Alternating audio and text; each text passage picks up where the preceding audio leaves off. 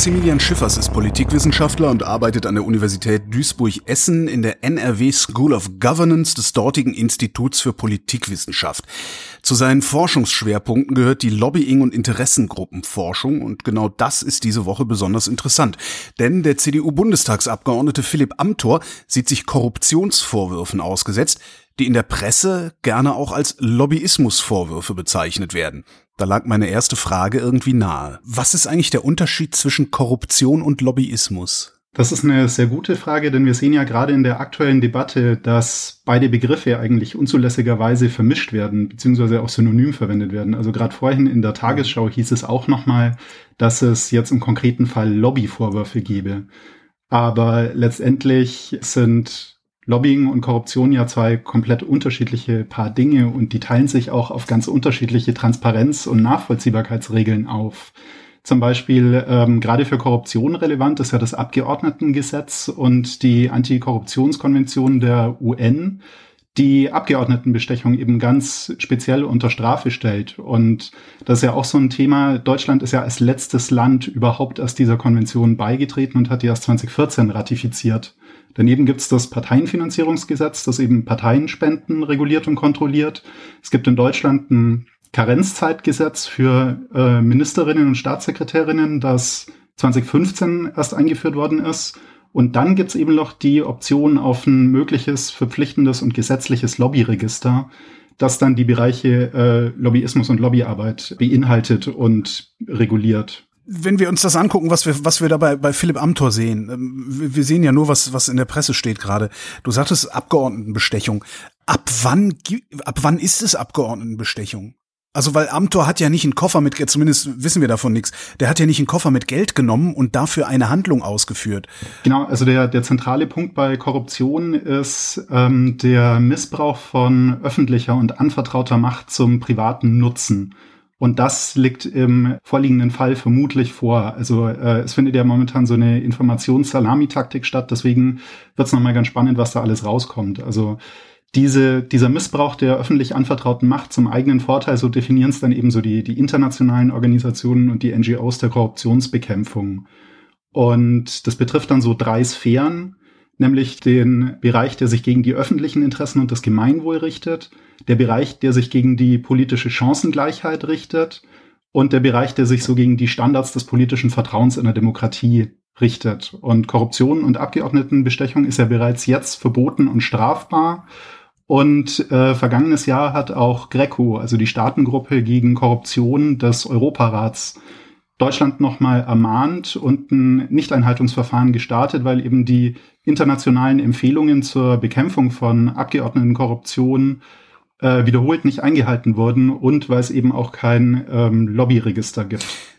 Das Lobbyregister hat aber jetzt mit der Abgeordnetenbestechung eigentlich nichts zu tun, oder? Also weil es heißt ja immer, Lobbyismus ist ja eigentlich eine völlig äh, tolle Sache, weil irgendwie müssen ja die Abgeordneten auch mitbekommen, was denn die einzelnen Interessengruppen so für Interessen haben. Genau, also ein Lobbyregister ist letztendlich ein Instrument, um äh, die Lobbykontakte und die Austauschbeziehungen, die bestehen zwischen Interessenvertretern und politischen Entscheidungsträgern, etwa in Regierung und Parlament, dann zu dokumentieren. Und Lobbying definiert ist ja so als wechselseitiger Austausch eben von wirtschaftlichen und gesellschaftlichen Interessen gegenüber diesen politischen Entscheidungsträgern. Und da ist das dann halt als Funktionsweise ganz fester Bestandteil der Demokratie und da eben auch wichtig, dass Politikgestaltungsprozesse funktionieren. Beispielsweise, wenn die Expertisen von Umweltverbänden, von Verbraucherschutzverbänden, auch von Gewerkschaften, Wirtschaftsverbänden eben in den Prozess einfließen gerade in den Detailregelungen, wo Politikerinnen und Politiker gar nicht im Detail so viel Ahnung haben können wie die Spezialistinnen und Spezialisten, deren täglich Brot das ja ist, in diesen Politikfeldern auch Kenntnisse zu haben. Und kritisch ist es dann vor allem, wenn man die Gegenüberstellung von Einzelinteressen und Gemeinwohl eben noch heranzieht.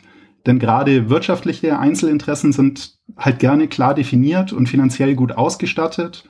Und es lässt sich dann eben mit dem Gemeinwohl sowohl normativ als auch empirisch eben nur schwer vereinbaren. Und dementsprechend sind öffentliche Interessen des Umweltschutzes, der Menschenrechte auch schwerer zu vertreten, als es Wirtschaftsinteressen sind.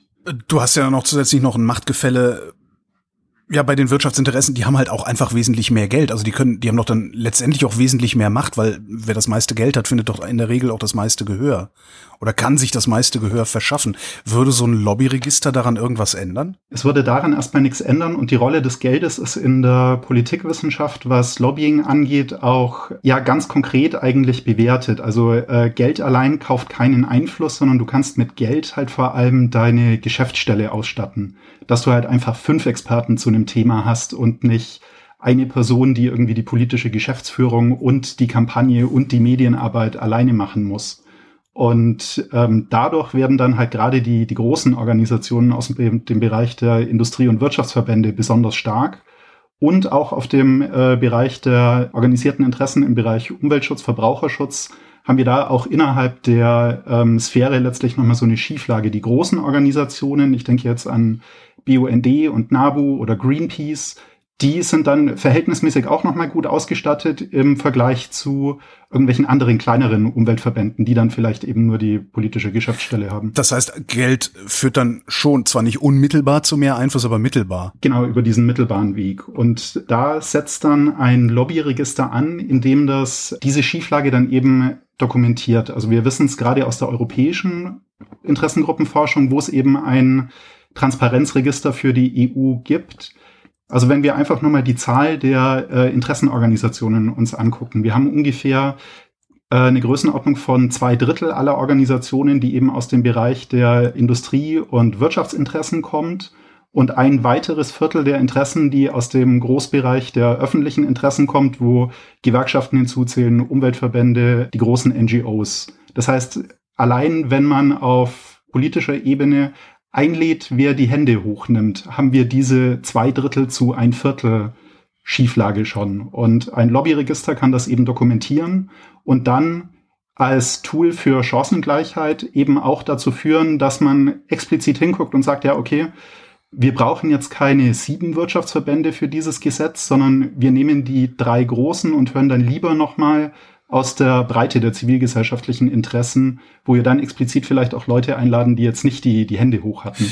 Funktioniert das oder ist das nur der hehre Wunsch? Auf europäischer Ebene funktioniert's einigermaßen gut. Also das ist ein äh, Bereich, der so im, im mittleren Regulierungsbereich von äh, Lobbygesetzen liegt, gerade weil die Kommission da dahinter ist. Es steht ja an die äh, EU so der Vorwurf, nicht ausreichend demokratisch legitimiert zu sein und deswegen ähm, versuchen die ganz explizit eben möglichst viele Interessen einzubeziehen. Und was noch ganz spannend ist, es gibt jetzt ein paar aktuelle Studien, die sich den Fall Irland angeguckt haben.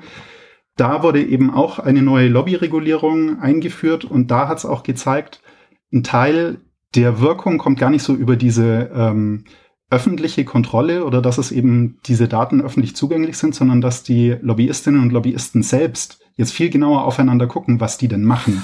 Ah. Und ähm, dann schaut man eben halt, was die, was die Konkurrenz macht, ob die Konkurrenz vielleicht mehr Zugang hat als man selbst oder ob die ähm, Strategien fährt, die jetzt so gar nicht zu dem passen, was in der Praxis einfach als normal gilt.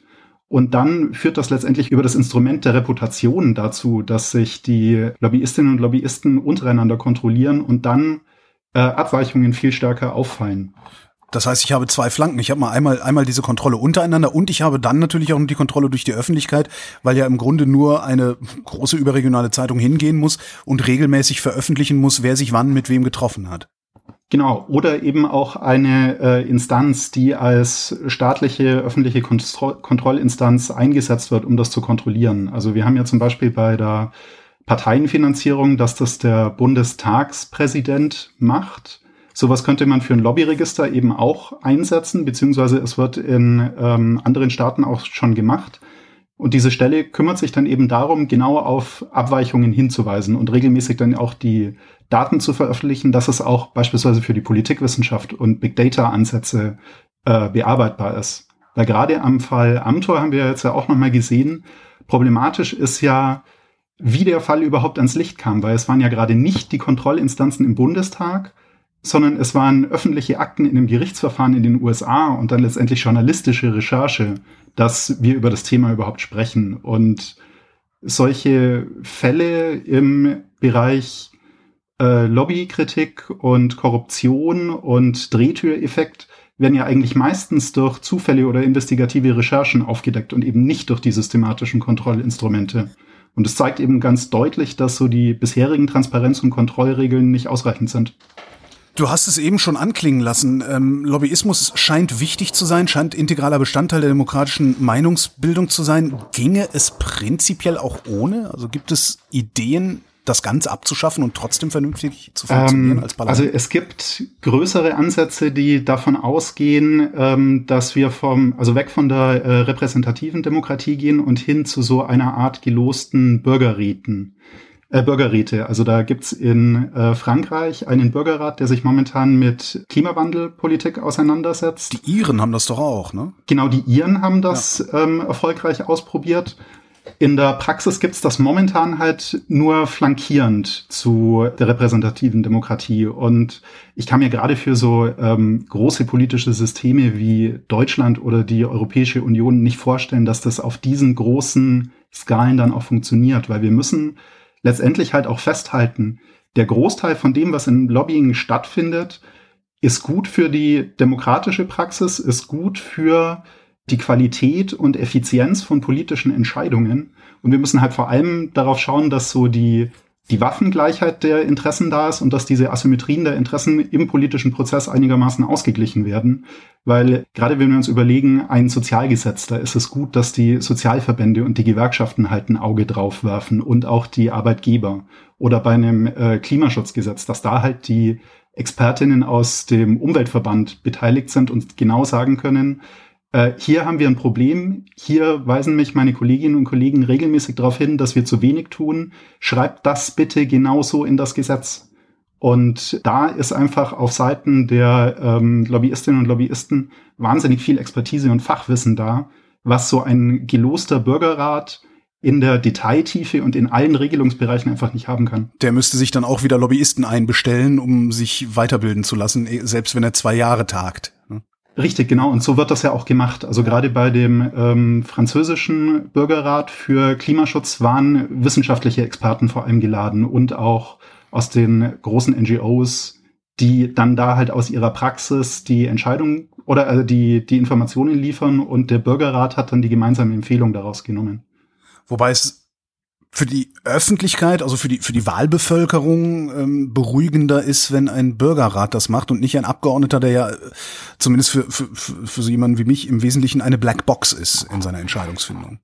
Das stimmt und das ist letztendlich auch ein Riesenproblem, gerade so in Blick auf ähm, Politikverdrossenheit. Also mhm. wir wir sehen am Fall Amtor ja auch noch mal ganz gut, dass so ähm, das Vertrauen in die demokratischen Prozesse verloren geht und eigentlich die Vorbildsfunktion, die der Staatsdienst haben soll, sehr stark darunter leidet. Also nicht zuletzt gibt es ja das Sprichwort, die Korruption der Besten ist das Schlimmste. Und hier kommen dann auch wieder diese drei Sphären mit ins Spiel. Also die negativ berichtete Praxis. Also man, man muss wissenschaftlich davon ausgehen, dass so diese großen Skandale, die Einzelfälle ähm, tatsächlich nicht der Regel entsprechen, sondern auch von den Lobbyistinnen und Lobbyisten selbst kritisiert werden. Und also das ist nicht die Spitze des Eisbergs, das, die wir da sehen, sondern es ist tatsächlich ein Einzelfall. Genau, also der, der Großteil des Eisbergs arbeitet sauber und dementsprechend sind Lobbyistinnen und Lobbyisten ja auch sauer, dass es immer wieder solche Fälle gibt, wo es eben aussieht, dass Lobbying per se gegen öffentliche Interessen, gegen das Gemeinwohl, gegen die Chancengleichheit und gegen das politische Vertrauen gerichtet ist. Und ganz interessant ist halt auch der Bereich, also die, die meisten Lobbyistinnen und Lobbyisten selbst wollen ja auch kontrolliert und reguliert werden. Die sagen ja ganz explizit, Leute, wir wollen das Lobbyregister. Und gerade weil sie gute Arbeit machen und eben sich überhaupt nicht diesem Vorwurf aussetzen wollen, hier irgendwas im Verborgenen zu machen, fordern breite Koalitionen von Wirtschaftsverbänden, von Verbraucherschutzverbänden, Umweltschutzverbänden, dem, dem Branchenverband der Politikberater, wo ganz viele Lobbyistinnen und Lobbyisten eben Mitglied sind und Transparency International, Lobby Control eben explizit Leute reguliert das, dann ist klar, was sauber ist und dass der Großteil von dem, was da eben passiert, eben auch genauso abläuft, wie es vom Grundgesetz und letztendlich so vom politisch Wünschenswerten gewollt ist. Also die Lobbyisten hätten gerne eine Regulierung, die Bevölkerung sollte eine Regulierung haben wollen. Warum kriegen wir das nicht von den Parlamenten? Es ist ganz interessant. Es hat sich in den letzten Jahren da ähm, einiges getan. Ähm, bisher war es vor allem die Union und da speziell die CSU, die das verhindert. Also gerade wenn wir an die Koalitionsverhandlungen 2017 zurückdenken, bei den Jamaika-Sondierungen war das verpflichtende Lobbyregister Teil der Verhandlungen bis zum Schluss, bis die Verhandlungen dann geplatzt sind. Und auch bei der GroKo war das Lobbyregister bis zum letzten Verhandlungsabend drin in der Verhandlungsmasse und wurde dann erst ganz zum Schluss rausgestrichen. Und so die Medienberichte, die das nachkonstruiert haben, die sagen dann, dass da eben die, die CSU am Schluss nochmal gesagt hat, nee, wollen wir nicht bitte rausnehmen. Und der SPD war es halt leider nicht wichtig genug, dass sie da die Reißleine gezogen haben, sondern deswegen gibt's das nicht. Und im Vorfeld, also im Parteiprogramm von der SPD steht eben auch ganz explizit das Lobbyregister drin.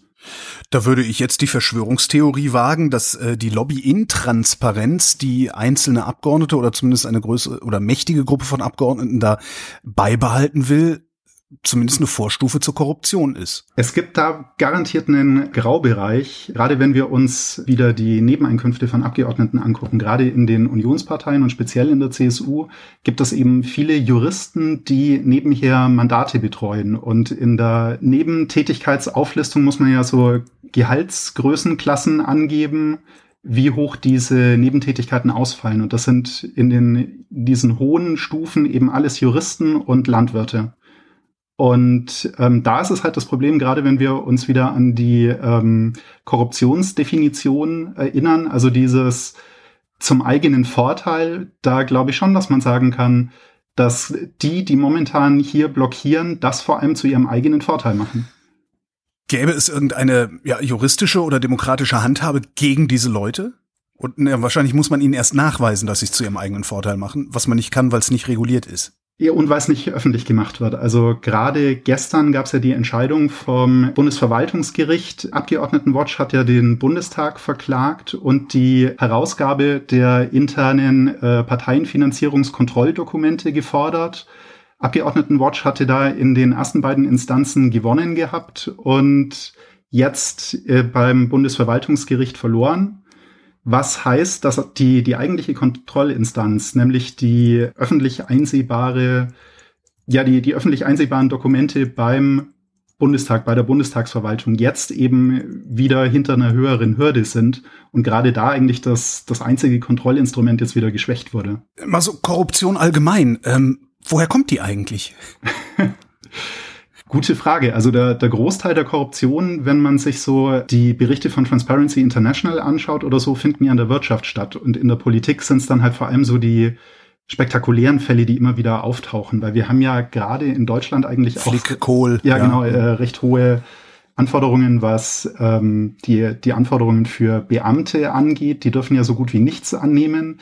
Wir haben die äh, Parteifinanzierungsskandale, die letztendlich immer mal wieder zu stärkeren Gesetzen geführt haben, aber die Kontrolle ist halt nicht öffentlich, sondern die liegt beim Bundestagspräsident und der muss halt die Dokumente, ob man jetzt gegen Verstöße vorgeht, nicht offen machen. Und das ist halt natürlich ein Riesenproblem.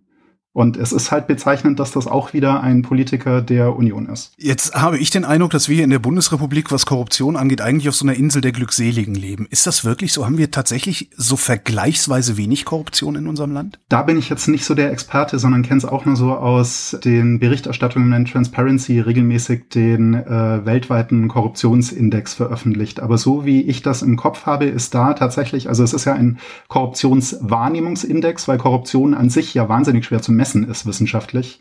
Äh, und da ist die Korruptionswahrnehmung in Deutschland auf alle Fälle sehr positiv. Also dass äh, nur wenige Fälle von Korruption so im Alltag passieren. Man muss nichts zahlen, wenn man im Amt irgendwas möchte. Jetzt sagtest du eben schon, äh, Transparenz äh, wäre wichtig. Ist, ist Transparenz auch gleichzeitig das Allheilmittel gegen Korruption? Nein, weil es ist ja wie in allen Bereichen, man kann noch so strenge Regelungen aufstellen. Es gibt immer irgendwelche Schlupflöcher, immer irgendwelche neuen Sachen, dass man drumherum kommt. Aber genauso wie im Straßenverkehr äh, zu sagen, nur weil ein paar Leute rasen, machen wir äh, keine Geschwindigkeitsbegrenzen überall, ähm, muss man da eben sagen, ja, äh, je mehr Transparenz und je strenger die Regeln, desto besser, dann fallen nämlich Verstöße eher auf. Man muss allerdings auch sagen, gerade im Politikgestaltungsprozessen, es gibt die Abwägung zwischen maximaler Transparenz und maximaler politischer Effizienz. Weil gerade wenn man politische Entscheidungen trifft, manchmal ist es auch sinnvoll, wenn bestimmte Kompromisse eben hinter verschlossenen Türen getroffen werden. Gerade bei politischen Paketlösungen, weil sonst haben wir das Problem, äh, wir haben zwar äh, super transparent aufgestellte Gesetze, aber äh, jedes Gesetz hinterlässt so viel verbrannte Erde auf Verhandlungsbasis, dass man überhaupt keine Kompromisse mehr, gerade in einer großen Koalition zum Beispiel, treffen kann.